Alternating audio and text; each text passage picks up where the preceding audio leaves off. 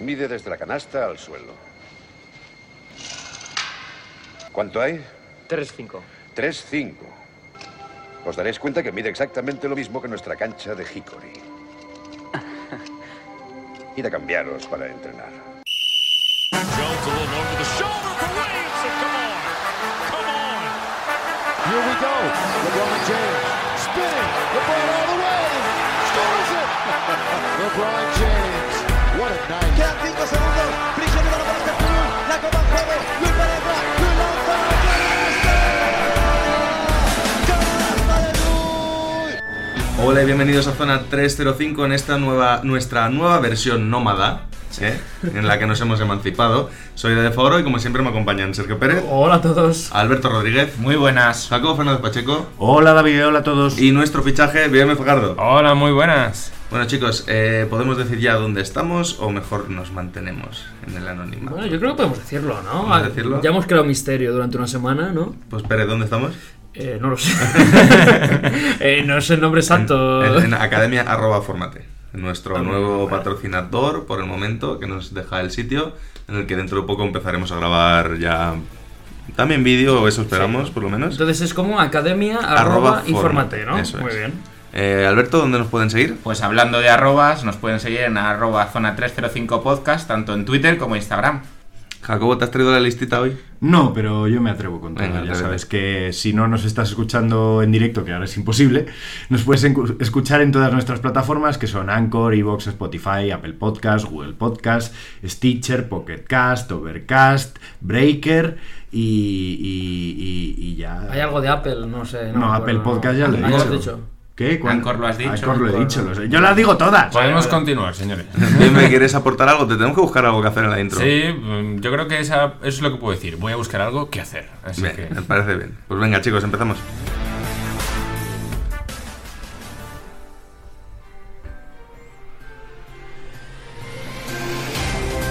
Y empezamos con las noticias, porque Pablo Lasso llega a las 500 victorias con el Real Madrid. El de Alavés, segundo, perdón, el de Álava, o el Alavés, me, me he liado ahí un poquito. Segundo en victorias con el equipo blanco, eh, sigue sumando a pesar de que la mitad de los, parri- de los parroquianos de bares de España pues afirman ser mejor entrenador que él. a pesar de ello, Pablo sigue demostrando que solo hay un rival al que no puede derrotar, que es la calvicie, ¿verdad, Sergio Pérez? Eh, totalmente de acuerdo. Bueno, la Euroliga, seguimos con el Madrid, multa con 15.000 euros al Real Madrid por incitación al odio. La sanción viene por el pasado clásico de Euroliga, en el que el médico del equipo en la arenga prepartido definió a los jugadores del Barça como la mayor panda de ratas de la Euroliga. El Barça denunció el hecho y la Euroliga le ha dado la razón, aunque Tomic y Mirotic se alegraron del comentario, pues porque no tuvieron que escucharlo de se fueron a ganar títulos otra vez. Y es que la clave para insultar en arengas y no ser sancionado nos la ha descubierto Bradovic, que es insultar a sus propios jugadores, especialmente a Gigi Datome. Fuck you, Gigi Datome. Bueno, a ver, tampoco ha dicho nada que sea mentira. No, no, no. ¿Lo de Datome o lo de las ratas? Lo de las ratas. En cualquier obviamente. caso me parece muy feo por tu parte. Bueno, Pau Gasol rescinde su contrato de jugador con los Blazers y formará parte del cuerpo técnico hasta que se cure de su lesión. El de Sandboy se centrará en recuperarse de la fractura que lo tiene alejado de las pistas desde la temporada pasada. Y es que ni siquiera el mejor jugador de la historia de nuestro país puede librar- librarse de una ley que ya es científica. Que los Blazers son el equipo que acaba con la carrera de los jugadores españoles. Y para finalizar, y pido perdón ya por mi lenguaje, Luka Doncic está remodelando la NBA a pollazos. La, labor, la de alicatado y albañilería mediante su miembro viril continuó esta semana con uno de los triples dobles más rápidos de la historia, que 35 puntos, 10 rebotes y 11 asistencias en 26 minutos. Animalito. Las inmobiliarias están encantadas por todos los haters que están comprando terreno en la cueva. Porque bueno, pues solo se ha hablado de él por ser del Madrid. Bueno, pero es bueno en la NBA, no se comerá nada. Bueno, vale, pero al All-Star no llega. Que ya el siguiente paso pues será que en Space Jam 3 le dirán, sí, bueno, es top 5 NBA, pero le puede ganar a los Monsters. ¿Esto, ¿Esto es todo? Eso es todo. Ah, joder, que, que uno ya.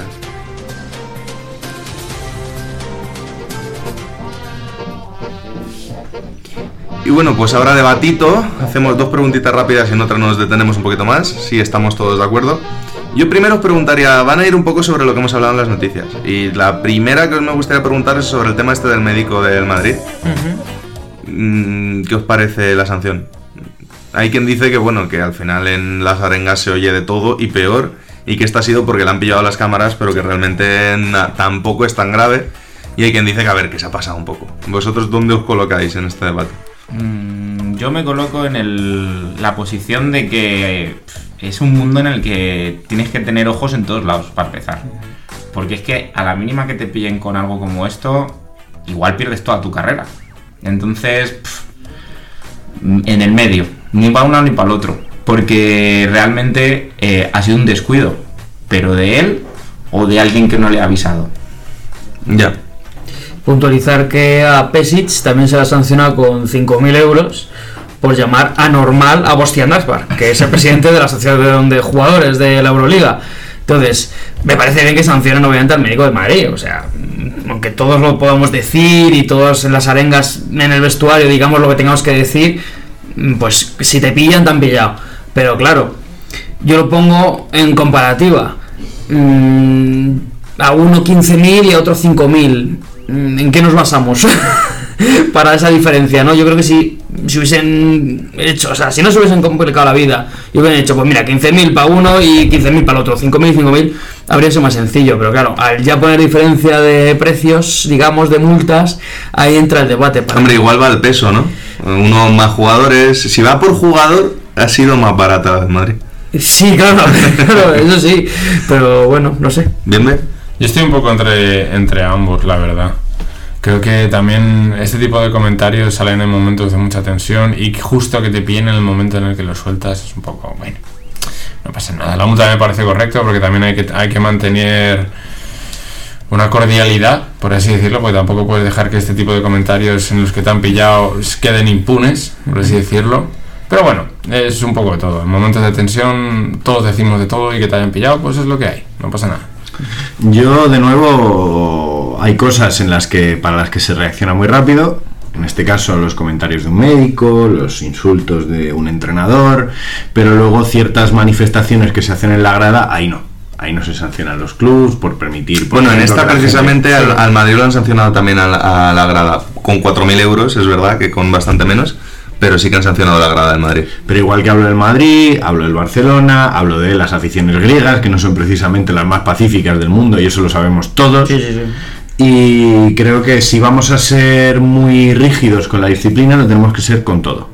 Aquí o calvo con dos pelucas. No, o, de- o dejamos pasar todo o hacemos pagar a todo el mundo por todo. No puede ser que de repente, como no, porque esta persona tiene que ser un ejemplo que es del Real Madrid y tal y no sé qué, pues 15.000 euros. Pero luego, yo qué sé, aparecen ciertos cánticos en la grada del Palau Blaugrana y ahí no. Ahí no nos comprometemos porque esto es la Euroliga y no hacemos manifestaciones políticas. Ya, pero descalificar personalmente sí. Eso sí. Pues es a lo que voy. Bueno, yo solo voy a aportar una cosita y es que espero que Obradoiro nunca se meta en Euroliga porque si no Moncho Fernández se tiene que hipotecar. vale, segunda pregunta, ¿qué opinamos de lo de Pau Gasol? ¿Pensamos que de verdad ha acabado su carrera o de aquí sale todavía? Mm, yo creo que no. De hecho, siempre cuando se habla de Pau Gasol se habla al mismo tiempo siempre de Barcelona, ¿no?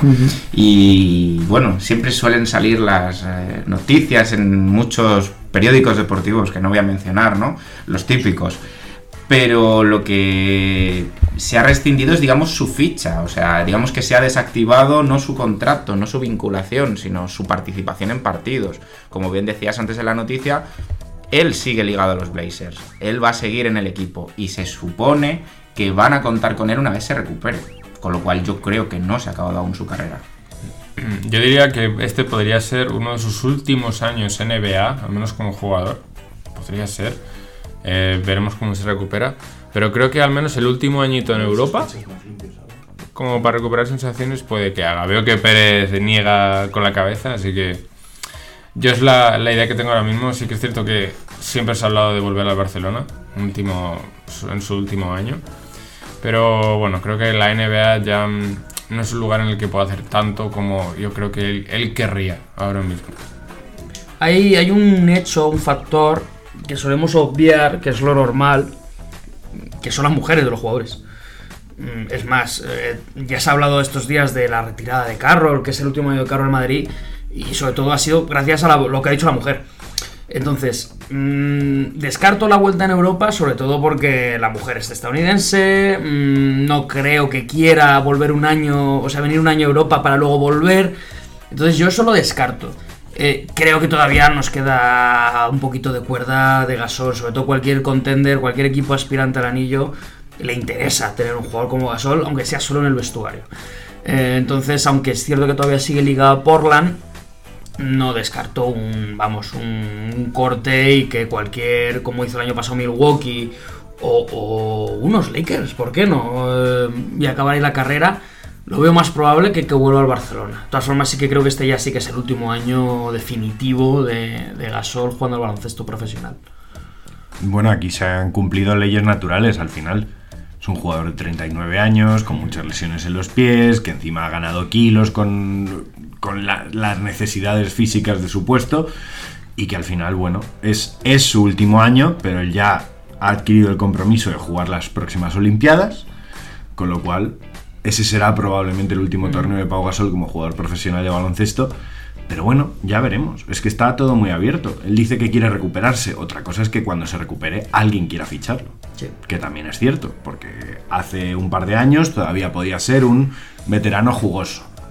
Pero ahora mismo, que es un veterano que sí, lo ha conseguido todo en la liga. Lo ha conseguido absolutamente todo, pero ya no puede, ni siquiera puede aportar a sus equipos porque la mayoría del tiempo está lesionado. Entonces, ahí está lo que considere cada equipo que necesita de, de él. Pero bueno, de momento está en el cuerpo técnico, así que... Sí, yo estoy con Jacobo. Probablemente retirada con unas Olimpiadas. Creo que Sí, retirarse por todo lo alto y luego ya a, a dedicarse a otra cosa. Y bueno, por acabar, eh, en este sí que si queréis nos podemos parar un pelín más, un par de aportaciones cada uno, a hablar de Luka Doncic, que es que mm, parece mentira, pero en Estados Unidos ahora mismo se habla de poco más. Se habla de los Lakers, se habla un poco de los Clippers, de los Celtics, los equipos de los que se sabía, y de Luka Doncic. Que, a ver, se sabía que se iba a hablar de Doncic, pero es que lleva un año y, y dos meses. Y está cuarto en anotación, mm, segundo en asistencias, top 10 en rebotes, eh, mm, jugador con más triples dobles en la liga hasta ahora, casi 30 puntos, casi promediando un triple doble por partido. ¿De, de qué estamos hablando? ¿Qué os parece el impacto de Don Chicho? ¿Os lo esperabais así? Monstruoso. Yo no tan, no tan heavy, ¿sabes? Esperaba un, un impacto fuerte, más después del año pasado, la temporada pasada que tuvo, que ya para mi punto de vista fue muy buena. Y aún sabíamos que este año iba a ser un año muy importante para él, sobre todo en tema físico, porque creo que ha perdido un poquito de peso este verano. Y, y sabíamos que iba a ser un requerimiento para él de cara a mejorar mucho más, pero vamos, no le ha hecho falta. O sea, es que no ha cambiado físicamente tanto y está liderando a unos Dallas Mavericks que, no sé, eh, Rick Carlisle y, y este el dueño Mark Cuban están dando palmas con las orejas. O sea, es que vi a Cuban, al fin, eso es, o sea, vamos, yo creo que el mejor traspaso, traspaso que ha hecho en su vida está Cuban diciendo gracias Luca lo que nos vas a traer los próximos años, porque está siendo, está siendo impresionante lo que estamos viendo. Yo ya lo he dicho una vez, lo diré muchas más veces. Con Luka Doncic estamos hablando de uno de los mejores jugadores de la historia, salvo que ocurran desgracias. Y esto es. Y, y depende también de la desgracia, porque si se marca un Petrovic, pues ya tenemos Luka Doncic para siglos. Pero Esperemos que no. esperemos que no, pero te quiero decir que yo creo que salvo que tenga una lesión grave, salvo que ocurra algo extra deportivo que acabe con su carrera, estamos ante uno de los mejores jugadores de la historia. Yo estoy de acuerdo porque si sobrevive este gafe de Jacobo que le acaba de caer ahora mismo, Sí. Em, parece que la, la historia se repite en Dallas, ¿no? Eh, Nowitzki llegó vía traspaso, lo mismo, exactamente lo mismo. Eh, Doncic llega así, eh, el segundo año. Es que está. Claro, vamos a ver lo que dura, ¿no? Porque ahora mismo le están exprimiendo. Pero es que le han dado la manija al equipo. Es decir, eh, Porzingis está de un escudero muy, muy escudero, ¿no? Mm, Es, no es que haya derribado la puerta, es que ha derribado 10 puertas a la vez. Vamos a ver lo que le dura. Mm, Creo que hay que ir paso, pa- paso a paso. Ya se está hablando de MVP. mm, Legítimamente, para mí, sí, porque no se puede hablar de MVP este año. Pero tranquilidad. O sea, el objetivo de este equipo y de este jugador no es hacer 20 puntos o 30 o 50, es ganar anillos. Entonces todavía hay que tener paciencia con él, mm, ir con calma y el ritmo lo marca él. Si es que no, no hay que decir, no, yo creo que va a llegar, es que lo marca él. Entonces, depende de lo que haga y, y- y cómo vaya progresando la temporada y su carrera, iremos alabándole y, y- y opinando más. Pero de momento, vamos, ¿qué vamos a decir más? Yo voy a ir un poquito en esa línea que acabas de terminar, de que hay que tener paciencia, hay que ir poco a poco. Pero voy a aportar un poco la parte negativa de que sí, está haciendo muy buena temporada, está casi promediando un triple doble con 30 puntos. Pero ¿va a poder aguantar este ritmo toda la temporada? Porque realmente sabemos que hay jugadores que lo han intentado y que a lo mejor sí sus equipos han llegado a playoff, que yo creo que este año Dallas tiene todas las papeletas para meterse, que sería el primer objetivo después de unos cuantos años de sequía. Pero no sé si va a aguantar tanto tirón, tanto tirón. A lo mejor sí que lo vemos bien hasta diciembre, enero, pero luego creo que bajará y empezaremos a dosificar para empezar a hacer jugar más al equipo. No puede ser que un equipo se base solo en un jugador. No menospreciando a Doncic, diré que no es Harden.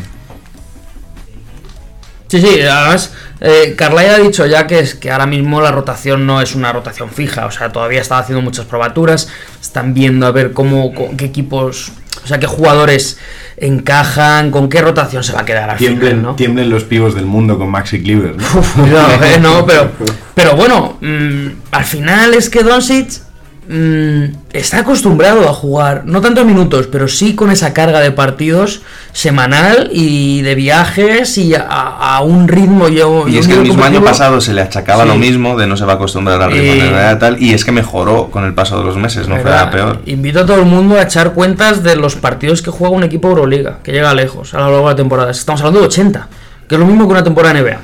Y él mismo lo ha dicho, que en, que en Europa se cansaba más. Pues claro, ahí hay que defender. Claro, hay que defender, hay que entrenar Claro. entre semana Te más. pegan, te pegan cuando vas al dentro de Por la eso, zona, entonces, esas cosas. él está acostumbrado a un nivel de competición que ha llegado aquí y es mm, como el patio del colegio. Entonces, por eso está destacando tanto. Que le pregunten a Nick Stauskas, ¿no? ¡Ojo, Staukas! No saquemos ese tema otra vez, por favor. Ya tuvo su momento. Nadie quiere aportar nada más, con lo que mola este debate, por Dios. Que es muy bueno, por Dios, que es muy bueno. Bien, Ben, ¿no, no quieres decirnos nada? Yo ya he dicho al principio y creo que salvo... Es que estoy de acuerdo con todo. Salvo que ocurra una catástrofe, creo que tenemos Luka Doncic para rato. Fíjate, y buen bien, fíjate, bien de lo que dice para que no le echemos otra vez.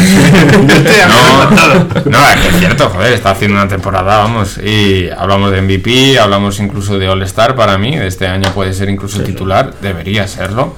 Y Este año, con los números que está haciendo, es imposible que no entre. Sí, y vamos a, vamos a continuar ahora, pero yo creo que también a ver qué tal los resultados de Dallas en general. Yo es más, él creo que sí que puede seguir a ese nivel toda la temporada, creo que va a ser capaz. La cosa es si el equipo le acompaña también. Porque como ha dicho Pérez, está probando muchas cosas, hay jugadores que prometen mucho, por ejemplo, eh, Dorian Finney-Smith es un jugador que hace muchas cosas, pero le falta aún cierta química en tiros este, tiro exterior, por ejemplo. Entonces necesita casi que el equipo le acompañe un poquito más. Y que por Zingis no sea tan tan escudero. Sí. Necesita tomar un poco más de liderazgo en ciertas decisiones. Sí, yo te, te devuelvo la patata, Alberto, un momentito, solo como has comentado antes, lo de no es que necesitan jugar más de equipo y a lo mejor Doncic va a perder peso. Es que yo creo que el equipo es lo que es y necesitan que Doncic esté a este nivel. Que lo que puede pasar es que en playoff no den la talla porque no puedes depender de un jugador y se está demostrando en los últimos años. Pero en temporada regular yo creo que va a ser así. Y esta es la temporada de que Doncic esté así todo el año, es joven, el equipo es joven, tiene que mejorar. Ya cuando tengo un equipo con 3, 4 tíos que te pueden sacar de un apuro, bajará, pasará más el balón porque sabemos que Doncic en el Madrid se ha visto que no le pesa tener que repartir un poquito más el juego. No es un Harden o un Westbrook con, siendo enormes jugadores que se nota que le gusta tirar 25 veces por partido. Doncic si tiene que tirar un poco menos, creo que no le va a importar demasiado.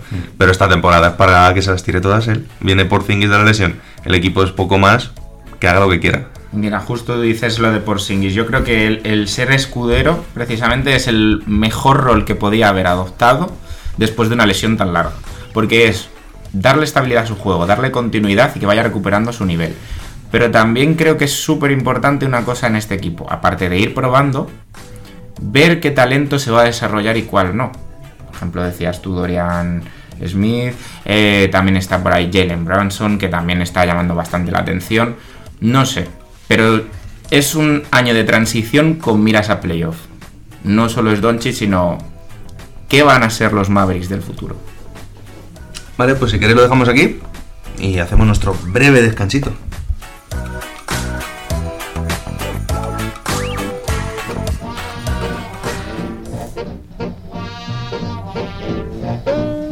Bueno, ¿quiere entrar ahora? ¿A quién le toca? Voy yo. ¿Vienes Voy tú? yo, voy yo. Hoy vengo a hablaros de una historia que no mucha gente conoce, pero que mm, creo que puede ser interesante, ¿no? Hoy nos vamos a, a los años 60, finales de los 60, principios de los 70, ¿no? Entonces vamos a hablar de, de gafas. vamos a hablar de gafas y vamos a hablar de cómo Karina Abdul-Jabbar adquirió sus gafas. Eh, entonces, bueno, primero nos vamos a retratar a su época universitaria en UCLA, ¿no? Eh, nos situamos en la Navidad del 67. ¿Nos patrocina Flelu y no nos has dicho nada? En- de momento no, y ya, ya hablaremos de esas primeras gafas.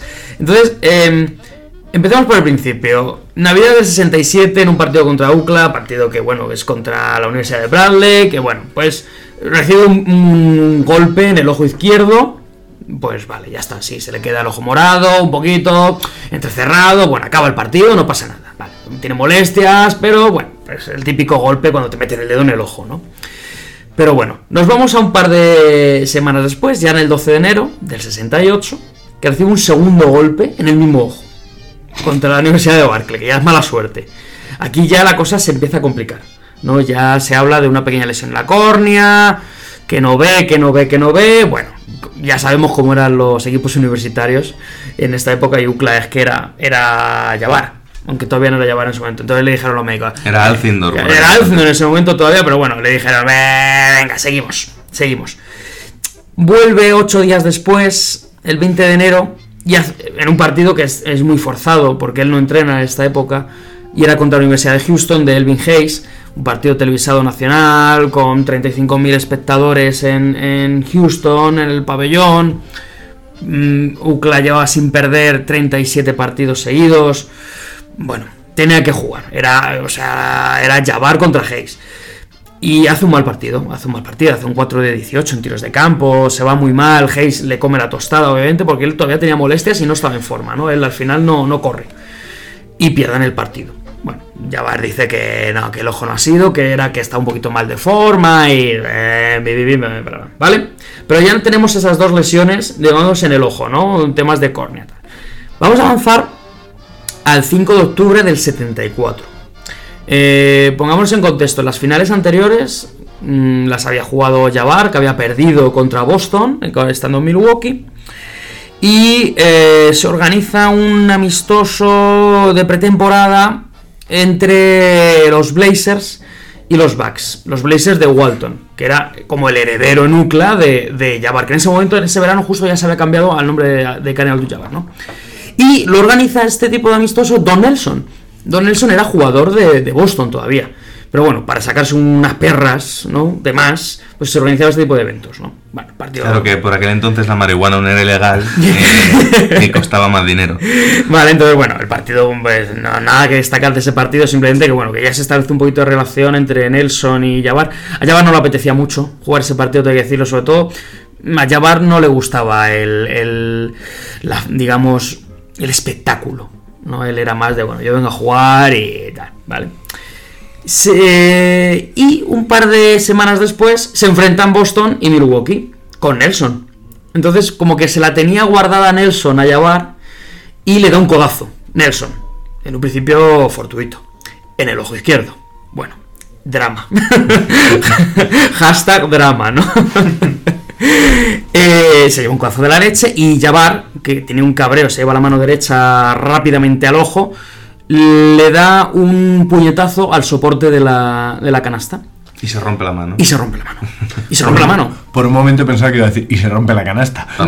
Prácticamente, ¿no? Porque en ese momento no había la- las protecciones que hay ahora, entonces doble dolor, ¿no? Imaginaros, pues mano izquierda eh, bajo una axila, la otra en el ojo, tal, bueno. Se fue, pisa, pisa un rastrillo Sí, sí, sí. del campo. No, no, bueno, se acabó el partido para él, obviamente, le llevan al, al- al doctor eh, y bueno, pues mm, no los peores presagios, pero entre 3 y 6 semanas por la fractura de mano, ¿no? La, y la temporada empezaba en dos semanas, ¿vale? Mm, Recordemos que Milwaukee se acaba de retirar Oscar Robertson, no tenían pivo suplente, mm, bueno, va. empiezan con un, con un 3-13, Milwaukee fatal, fatal, fatal, y claro, lo peor de todo no era la lesión de mano, era lo del ojo, porque se ve que tiene una, una lesión en la córnea severa. O sea, todo lo que venía de lesiones anteriores era ya el tercer golpe. Fijaros, estamos hablando del año 74 y el primero fue en el 67. Tiene, ¿Qué cojones con lo difícil que debe ser darle en la córnea a un tío de 2.18? Bien dicho, ¿eh? Pues tres golpes, ¿no? Pero hablamos que ha, ha pasado siete años mm, desde la primera, el primer golpe, ¿no? El caso es que Karim ya, como era él, se, se come la cabeza y dice, mira, no tengo, o sea, no tengo la opción de jugar con algo. Y dice, no puedo jugar con gafas. El, cuerpo técnico de Milwaukee, Milwaukee decía, pero como que con gafas, pero que estamos hablando tal, con gafas, pero... Bueno, el caso es que él se pone perro y dice que, que no, que sin gafas no juega. Entonces le piden a, a, a una industria de Milwaukee, de allí de Wisconsin, que le hagan unas gafas. Bueno, le traen un armatoste. O sea, unas gafas industriales. Claro, al final eh, es como pedirse a General Motors, hazme un, Un, un casco, un casco de soldadura. Más o menos, no, no, sí. El caso es que no veía por los laterales y más, podéis imaginaros el peso que tenía que tener esas gafas. Bueno, las primeras las desecha porque no ve por los laterales, no por el peso. Y sigue sin jugar, sigue todavía con la lesión de mano, pero mm, ya se va recuperando y el caso es cuando está Karim. Recordemos, 3-13 el inicio de Milwaukee. Le traen otras, bueno, tal. Tras, tres- tras ese mes y medio, ¿no? Las, las seis semanas, en un principio iba a jugar, en, estamos hablando de noviembre del 74, en Kansas City. ¿vale? Tenía un par, dos partidos fuera, Kansas y, y el Madison, en Nueva York. Él es de Nueva York, por eso estamos escuchando música de mm, jazz de gente que nacía en Nueva York, ¿vale? Porque él es un gran amante.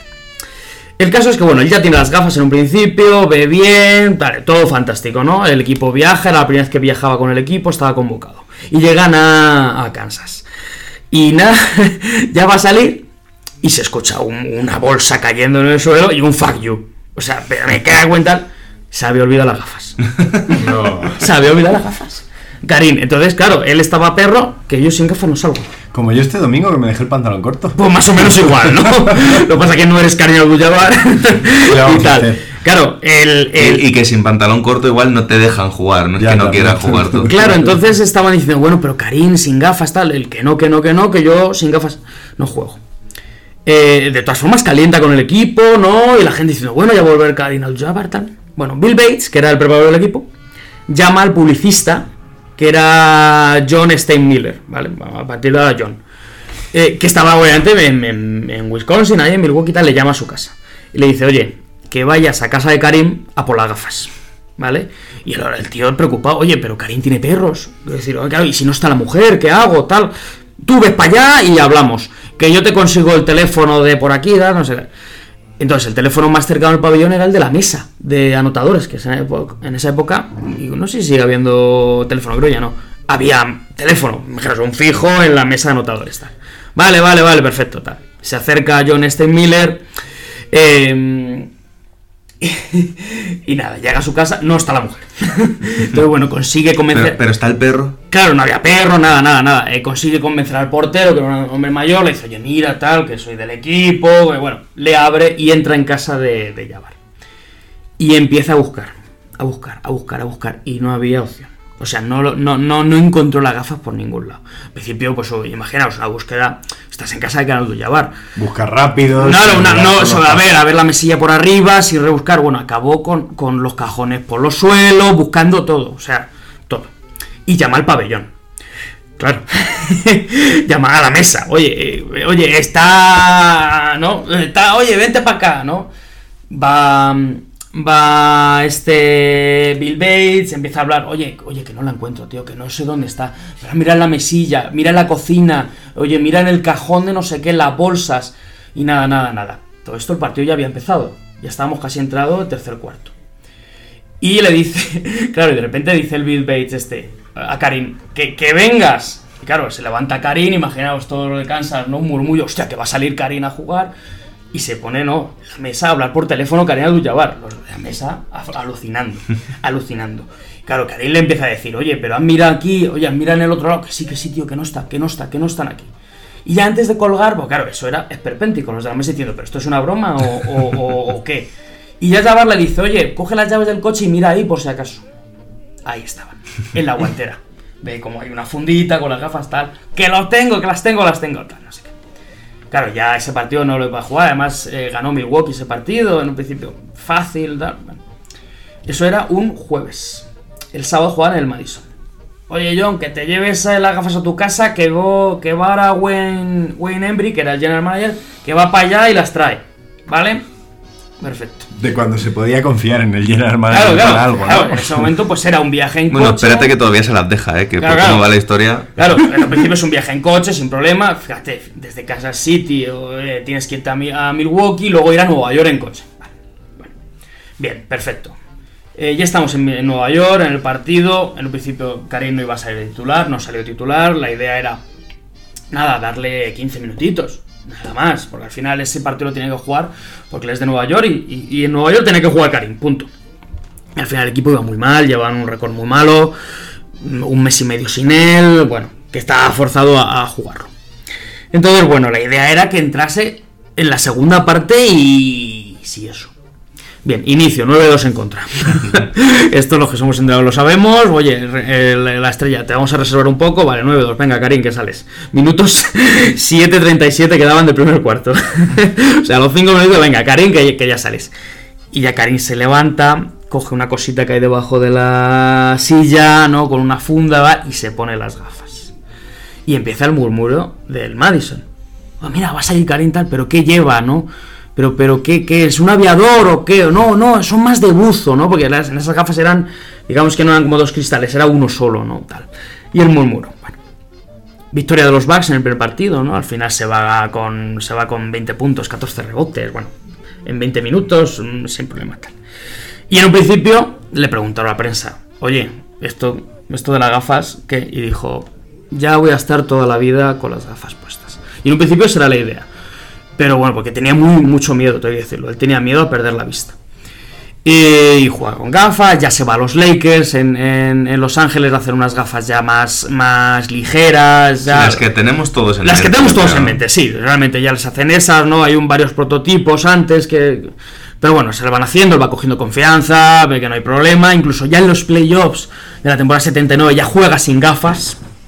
Eh, llega Magic Johnson, eh, la alegría vuelve a Karim en un principio, a los Lakers. Esa temporada, la primera, no sé si la recordáis, juega sin gafas.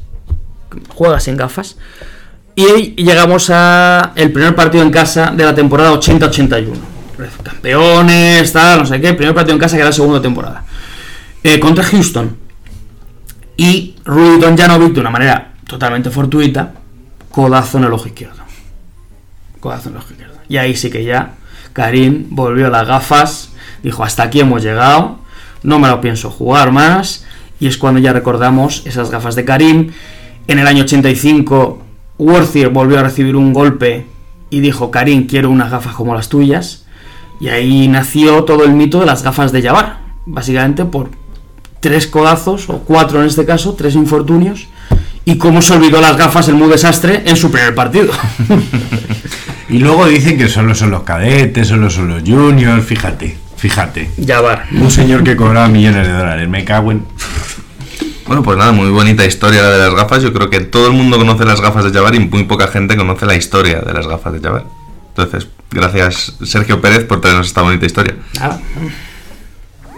Síguenos en redes. Estamos en Twitter e Instagram como arroba zona 305 podcast. Zona 305. Únete al equipo. Se nos ha colado un fantasma en la retransmisión. ¿Bien ve? Hola, bueno, pues traigo yo el jugador misterioso, ¿vale? Voy a soltar. Uy. Ah, ¿Eso qué significa, Jacobo? es un grito de guerra. Ah, vale, vale. vale. Pues voy a soltar dos pistas ya, ¿vale? Porque como, como vosotros sabéis, eh, yo me voy en media y queda, queda poquito, así que por si acaso las voy a soltar ya. Le voy a dejar la última a Pérez, por si Oh. acaso, para que la diga, porque creo que él la va a adivinar. Pero esta innovación que es, las gafas de Karim, que estamos... Aquí, aquí esto muy dinámico todo. Bueno, pues lo, lo primero de ello es un jugador NBA, ¿vale? Que ha estado en dos equipos. Se, puede- se le puede llamar jugador franquicia, ¿vale? Porque en uno de los equipos estuvo 11 años del tirón y luego estuvo un año en otro. Ya está. Y eso son las dos pistas. Esas son las dos pistas. Eso es una pista, mi libro. Bueno, vale, la diga. segunda. Uno de los equipos es Phoenix Suns. Que será el de un año.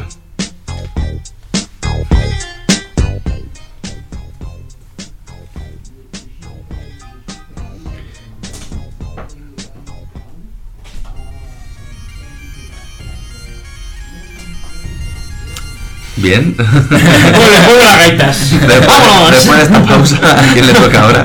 Pues creo que esa es mi canción. Oh, es nuestra canción, Alberto. Bueno, pues ya sabemos que esta música significa que nos vamos a la épica, a la... Perdona. ¿qué? Nada, nada, nada, nada, nada. A las, a las historias de, de nuestros oyentes. Entonces, bueno, como siempre, recordar que esta sección se llama Tu Historia y que tú, querido oyente que nos escuchas, tienes la posibilidad de durante cinco minutos contarnos tu historia, pues la más épica, la más vergonzosa, la más mm, diferente del baloncesto. Eh, nos lo puedes mandar a zona 305 eh, y ya me encargo yo de endosarle el muerto a Jacobo y que lo retoque un poquito. Yo- ya yo ya le me encargo yo de que se encargue Jacobo. Exactamente. que ya el trabajo Ojo. de redes lo hago yo. Ojo, que es un trabajo encargarse de que yo me encargue de algo, ¿eh? que a veces, que a veces duermo mucho.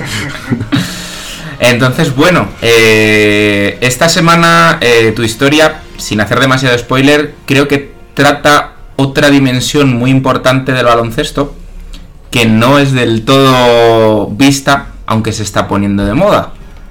Sobre todo en jugadores NBA. Vamos a ver qué traemos esta semana. Jacobo, cuando quieras, Pues. le das al play. Ahora le damos.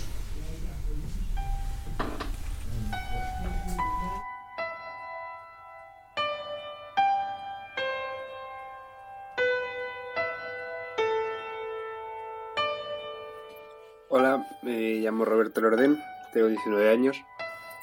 He sido jugador federado eh, durante tres años y he sido también entrenador durante otros años y árbitro durante un año, aparte de otros años en municipal que llevo.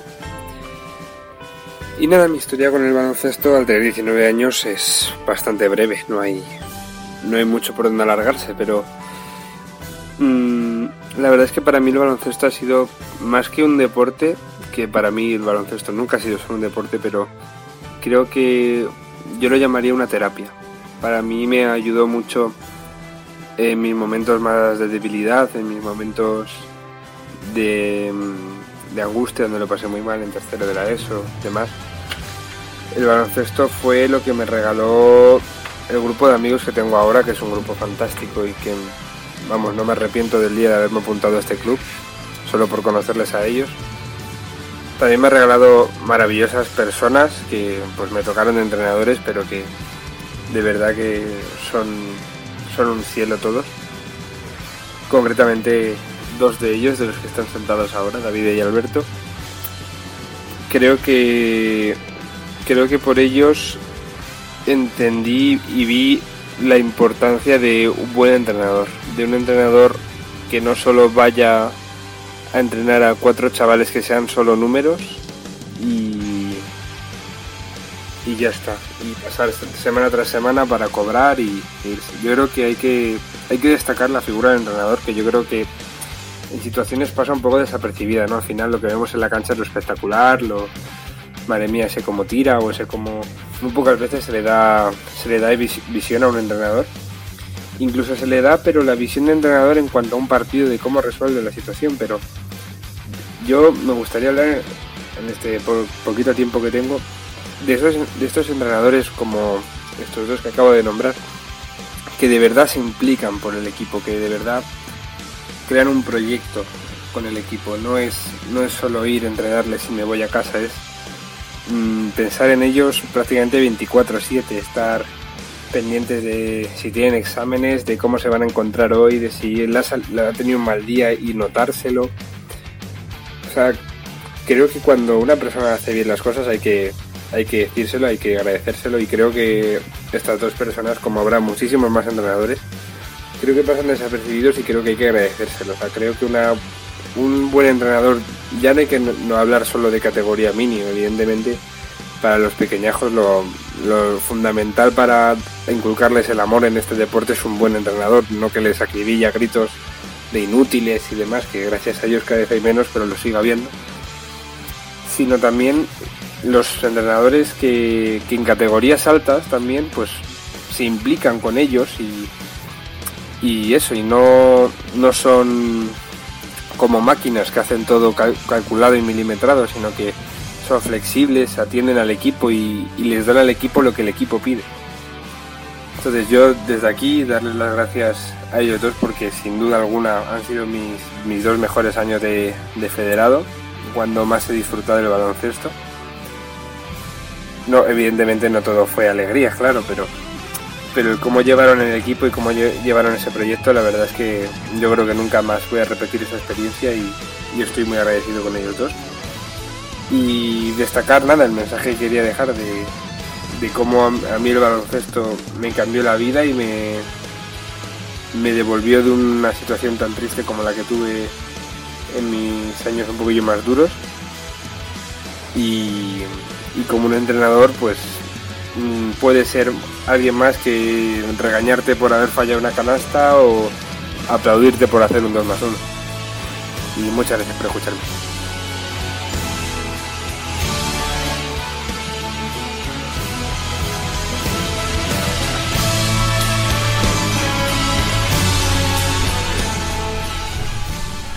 Bueno, ¿qué? A ver, Alberto, ¿cuánto le has pagado a Robert para que haga esta sección? ¿Te puedes creer que yo creo que ha contactado con nosotros y, y a lo mejor sin ser consciente de quién estaba detrás de las redes sociales? pues no lo sé. Yo creo Que que, mira sí, que lo ¿eh? repetimos, ¿eh? Pero no, no he tenido que pagarles nada. La, la ha hecho de, de gusto propio. De hecho, nos escribió él. Así que, ¿qué te ha parecido? Concretamente a ti. Pues muy bien, muy bonito que me va a parecer. De hecho, Ah. comen- comentarle a la gente que no tengan miedo, que es- hay algunas también que nos se nos están acumulando en el buzón, pero que, que aquí no hacemos nepotismo, ¿eh? que no tiene prioridad por haber sido jugador. Es que era muy bonita. Sí, sí, no. eh, bueno, Robert, para el que no lo sepa, que será la gran mayoría de nuestros oyentes, fue capitán del equipo que llevamos Alberto y yo juntos. Y más allá de. Yo creo que esto demuestra por qué fue capitán, no por peloteo, sino porque. No, ya somos adultos, Ya somos ya no- adultos, sino porque es un tío, ya veis, que, que es un amor de tío, que es de los que siempre está apoyando a sus compañeros, de los que crea grupo. Y pues nada, muchísimas gracias, Robert. Fue un placer entrenarte a ti y a todos tus compañeros. Igual. Y. Nada más que añadir a, a algo tan sencillo pero que dice tanto. Ujú. Y bueno, eh, animar de nuevo, Jacobo, a, A la gente a la gente nos- a participar. Seguro que tenéis historias fantásticas que queréis compartir con nosotros. Eh, un, un apunte es eh, que a lo mejor si no tenéis una historia un poco así distinta, quizá queréis hablar de vuestra carrera profesional o amateur como jugadores o jugadoras de baloncesto. Es otra opción, no tiene por qué ser una historia súper especial, simplemente, oye, que quiero salir en un podcast de baloncesto, me apetece contar mi vida, que también es muy importante, y a por ello. Recuerdo, ¿vale? En zona 305 podcast arroba gmail.com. Ea, ahí queda. Síguenos en redes. Estamos en Twitter e Instagram como arroba zona 305 podcast. Zona 305. Únete al equipo.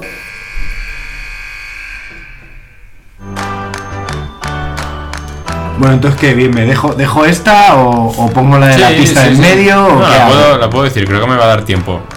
Espera, espera, entonces, espera, espera, que cambio, que cambio. Que Hombre, pongo, no, la- déjala ya. que pongo la de la pista en medio, joder. Eso es. Ya está, ya, ya lo tenemos. Vale. Bueno, pues este hombre tenía el, el récord de triples anotados en un cuarto hasta que llegó Clay Thompson. ¡Oh! Vale. Cuidado, ¿eh? O sea, no se le da mal tirar de tres, podemos decir. Cuidado, ¿eh?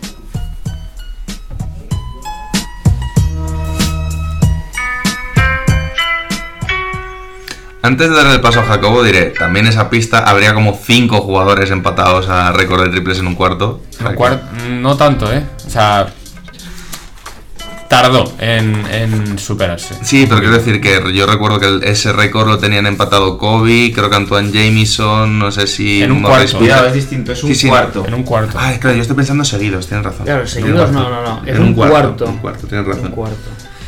Eh, ¿Jacobo? Muy buenas, caballeros. Bu- buenos días, Eh, buenas tardes. Bienvenido, eh. Que bienvenido. oriental vienes, ¿no? Sí. ¿Qué? La musiquita es un poco oriental, ¿no? Claro, Oh, eh. porque estamos hablando de un ninja, ¡Oh! un jugador olvidado. ¡Oh! Cuidado. Un jugador que yo creo que, que- que en este programa todos tenemos en mente, pero del que, del que hablamos muy poco. ¿Tiene anillo? Yo solo te digo, este jugador, no hablamos nada de él, y es un jugador que en su carrera promedió 21 puntos, 3,9 rebotes, 3,5 asistencias en su carrera con un 38% de tiro de 3. Ujú. ¿Tiene anillo? Ahora te lo comunico. Eh, no, no tiene anillo. ¿Seguro? Seguro, ¿Seguro? seguro. ¿Estamos seguros de que no tiene un anillo, por ejemplo, en el 2001 con los Lakers? Es posible que lo tenga, sí. Por lo que, no sé, se me ha ocurrido un equipo en un año. Se me ha ocurrido. Y a lo mejor puede ser que sea el escolta titular o algo de eso en ese equipo. Puede que sea el escolta titular en ese equipo. Escolta alero de ese Pérez, equipo. Pérez- Pérez se ha enfadado tanto que ha petado el micro. De, de que Jacobo Puede, se haya liado. puede ser. Pero vamos a ver, esta sección es de Jacobo o tuya, ¿en qué quedamos? No sé, pregunto, ¿eh? Pregunto. Que a lo mejor ya va al 2, por lo que sea. Tú ya se está cotillando, ¿no? no, vete a la mierda, Pérez, esto no tiene gracia. Oye, a lo mejor la gente no sabe quién es. Ya, bueno, la gente no sabe quién es, pero Pe- Pérez tan- acaba de inventar el, el jugador misterioso 2. Va aireando los papeles y lo veo. Va, sigue, sigue. Pero ha, dicho, ha dicho ninja y ha dicho que es más misterioso que un ninja. Pues, ju- jugador misterioso. No, pero coincido, coincido en lo que ha dicho Jacobo, que es un jugador que tiene unos numerazos y una carrera buenísima y la gente no lo suele conocer. No lo suele conocer. Estamos hablando de un jugador que fue eh, elegido por los Warriors en el número 5 del draft de 1988. Un escolta, efectivamente, pero que la mayoría de su carrera la disputó en los Sacramento Kings. Hablamos de Mitch Richmond. Jugador que probablemente los que sean unos locos de los 90, esos- esas personas que piensan que no hay mejor época para el baloncesto que los años 90, defenderán a este jugador como mejor que Clay Thompson, como mejor que cualquier escolta tirador que te pueda venir a la mente, mejor que Ray Allen, mejor que cualquiera. Mitch Richmond, ¿qué es lo que pasó?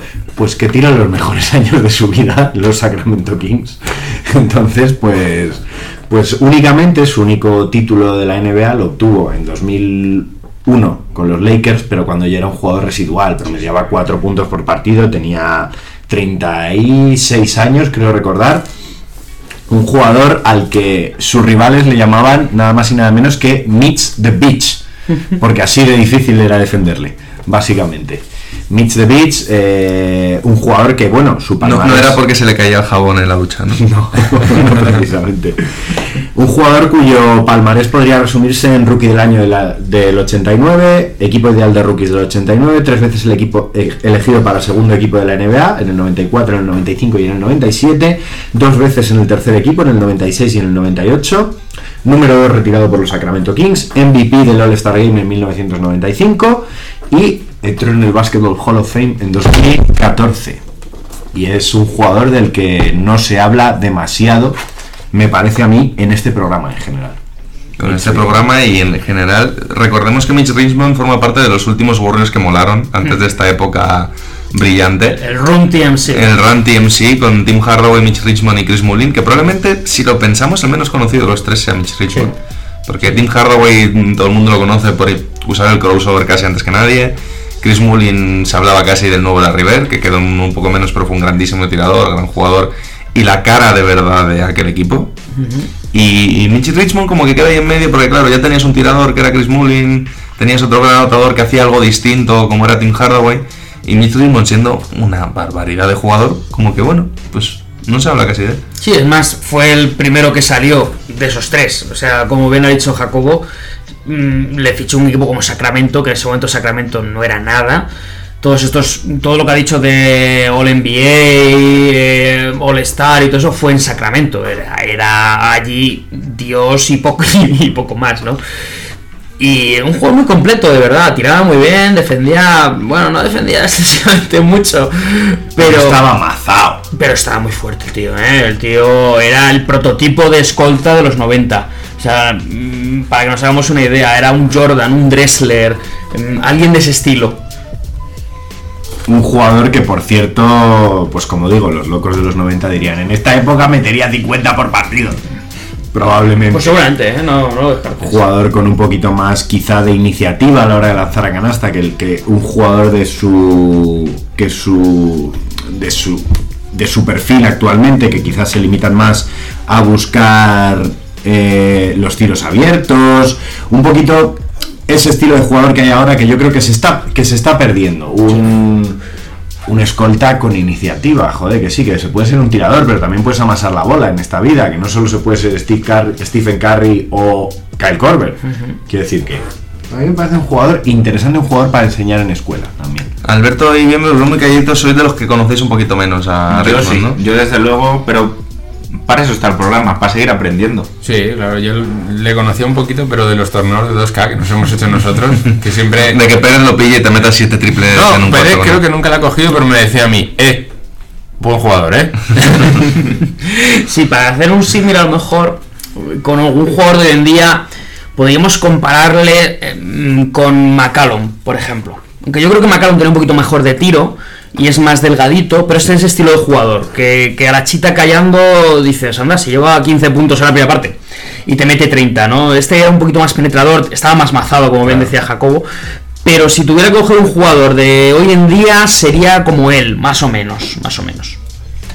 Pues Jacobo, bueno, ahí, ¿no? Nada más que aportar. Mitch Richmond, que hay que ver enciclopedias de baloncesto, niños y niñas. Que hay más jugadores después de Jordan, después de Barkley, después de Pippen, después de cualquiera de los grandes que podáis imaginaros. Estos son los jugadores que merecen la pena y quizá, desde mi opinión como entrenador, de los que más se puede aprender. De los que no eran los mejores de su época, se puede aprender mucho más. Pues nada, hasta aquí la sección de Jacobo y rápidamente solucionamos juego misterioso que bien se nos tiene que ir.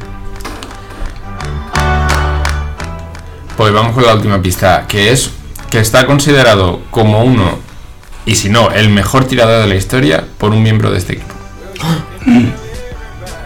¡Yo ya lo sé!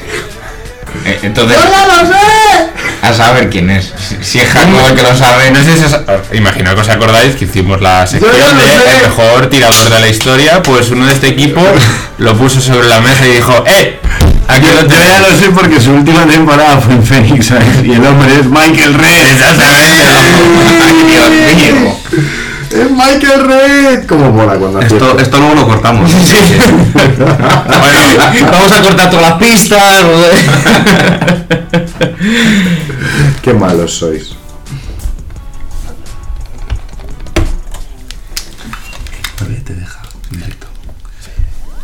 Síguenos en redes. Estamos en Twitter e Instagram como arroba zona 305 podcast. Zona 305.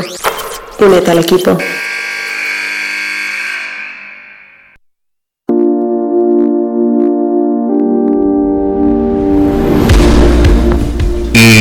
Una nube así de humo, nos hemos quedado solo cuatro. Volvemos a estar como en casa. Vuelve a ser el zona 305 más íntimo, ¿no? Menos mal que se ha ido porque es que no, no lo puedo ni ver.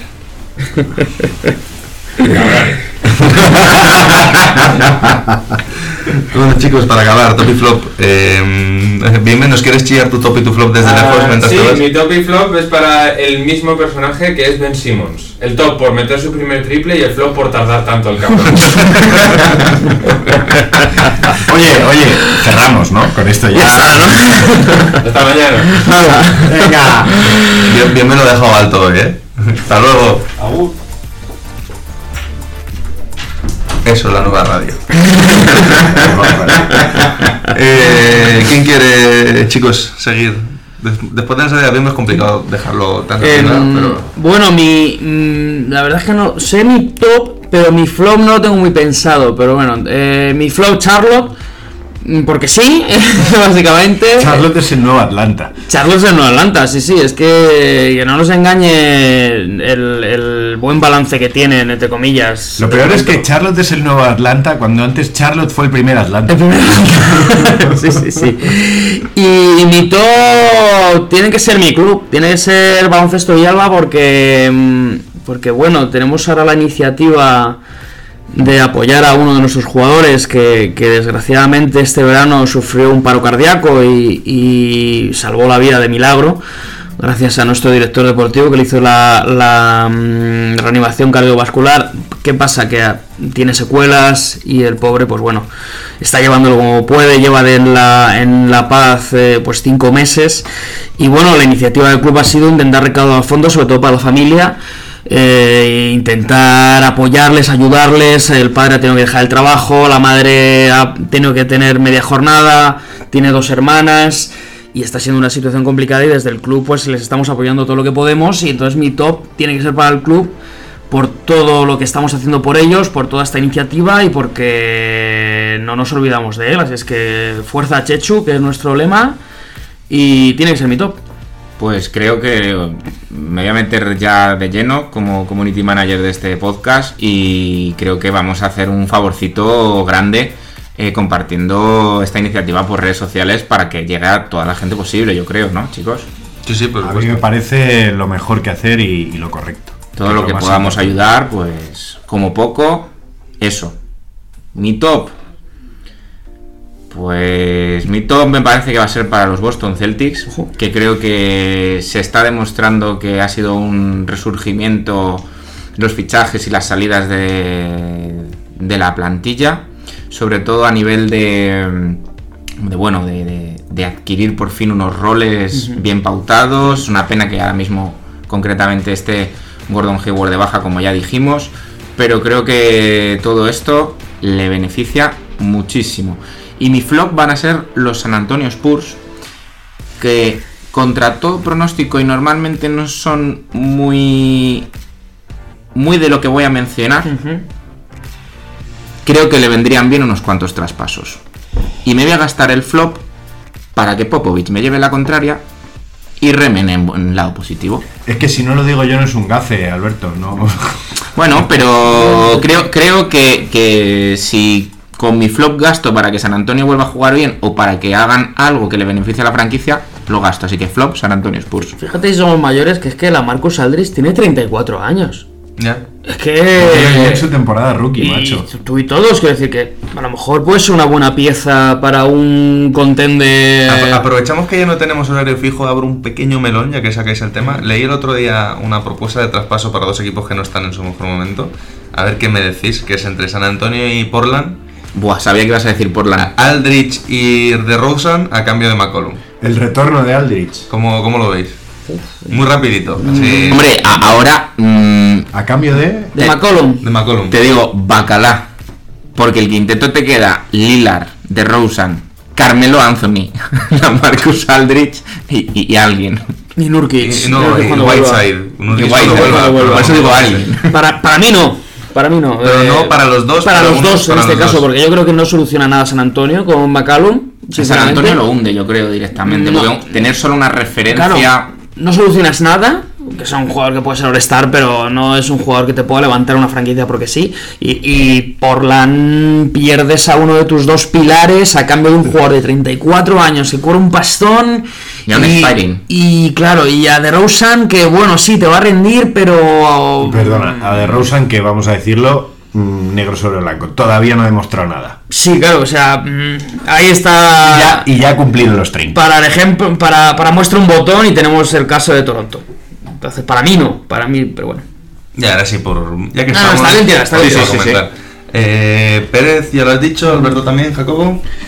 Pues para mí el flop, un poquito, pues la, para mí la decisión de, de Pau Gasol, que aunque éticamente me parece muy correcta, considero que no está tampoco el horno como para, andarnos con estos bollos de corto mi contrato, que no corto mi contrato, que si la incógnita. Creo que Pau es un jugador que se merece. Si, si este va a ser el crepúsculo de su carrera, que yo digo que, que no lo creo, al menos desde un punto de vista de que aquí se acaba.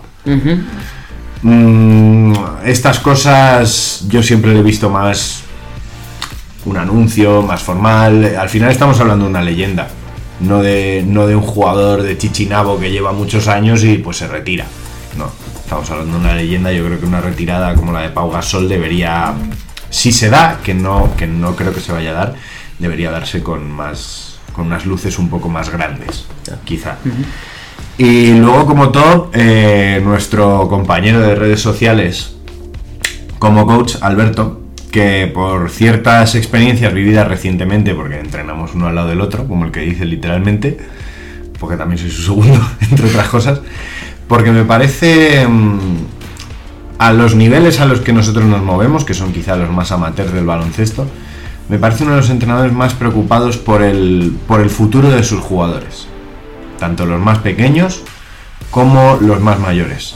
Quiere ofrecerles a todos el, el mayor abanico de posibilidades en un mundo en el que sabemos que, que triunfar o quizá dedicarse a ellos muy, es muy complicado y Alberto es una persona que, que ofrece alternativas dentro de, la re- de lo realista a todo el mundo y que siempre está dispuesto a ayudar a, a padres, a jugadores y sobre todo a no a, a dejar clara la posibilidad de que hay mucho más que el baloncesto y que el baloncesto es mucho más de lo que podemos pensar. Ay, qué bonito. Muy bonito. Bueno, pues yo retomo el guante de Jacobo. ¿A es de- a que no es de hace sol? Uf, has empezado un poco con hace sol, ¿eh? Y luego ha quemado. Luego lo han arreglado. Y sí. mi flop son los New York Knicks. Bien hecho. All bien, right. bien, bien. Porque, porque yo le tengo mucho aprecio a Alberto también y me duele mucho todos los veranos verlo al pobre con ilusión de no, es que este año sí. Bueno. es que este año nos hemos movido. Hicieron tres cuartos contra Filadelfia, buenísimos, defendiendo, defendiendo a los Knicks y luego perdieron. de verdad, es que. Es que es eso, ya no es. El problema con los ya no es que sean malos y sean terribles y lo hagan todo mal. Es que encima lo ilusionan a sus pobres aficionados. Que, Pana. que, que es como que, que les das una chuche y se la enseñas y ya les vale y es que ni eso les dan. Mirar lo que podemos hacer, mirar lo que. Mira, mira todo este espacio salarial, vamos a fichar a cuatro cuatros y ningún base. Mm, ¿Por qué? Y mi top pues Luka Doncic, porque mm, no es un top tan bonito como los vuestros, pero lo que está haciendo este chico esta temporada, si ya el año pasado estábamos flipando, esta temporada es que no tiene nombre.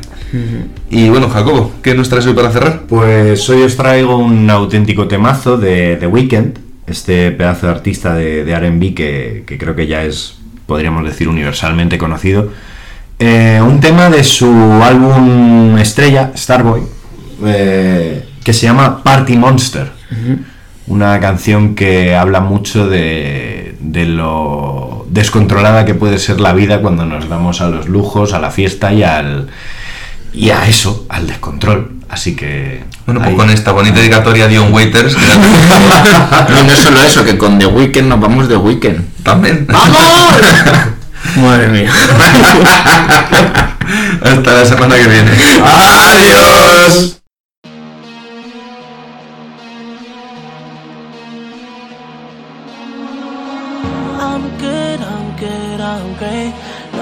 Been a while, now I'm mixing up the drink. I just need a girl who gon' really understand. I just need a girl who gon' really understand. I'm good, I'm good, I'm great. Know it's been a while, now I'm mixing up the drink. I just need a girl who gon' really understand. I just need a girl who gon' really understand. And I seen her get rich in the pool. I seen her, I knew she had to know. I her take down that tequila, down by the leader. I knew I had to meet her. Ooh, she mine. Ooh, girl, bump and grind. Ooh, she mine. Ooh, girl, bump a line. Angelina, lips like Angelina, like Selena, ass shaped like Selena. I'm like,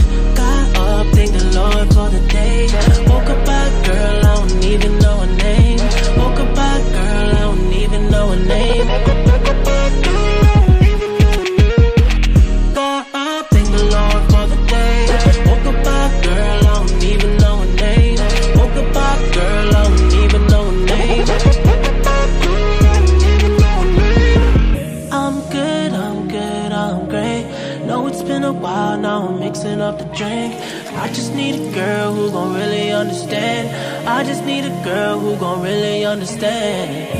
I'm good, I'm good, I'm great. Know it's been a while now, I'm mixing up the drink. I just need a girl who gon' really understand. I just need a girl who gon' really understand. I've been popping, just took three in a row. I'm down to do it again, I'm on a roll. I've seen him outside trying to reach yeah, trying to leave him. You said I'm the reason. Tell me lies, ooh girl, tell me lies. Say you're mine, I'm yours for the night.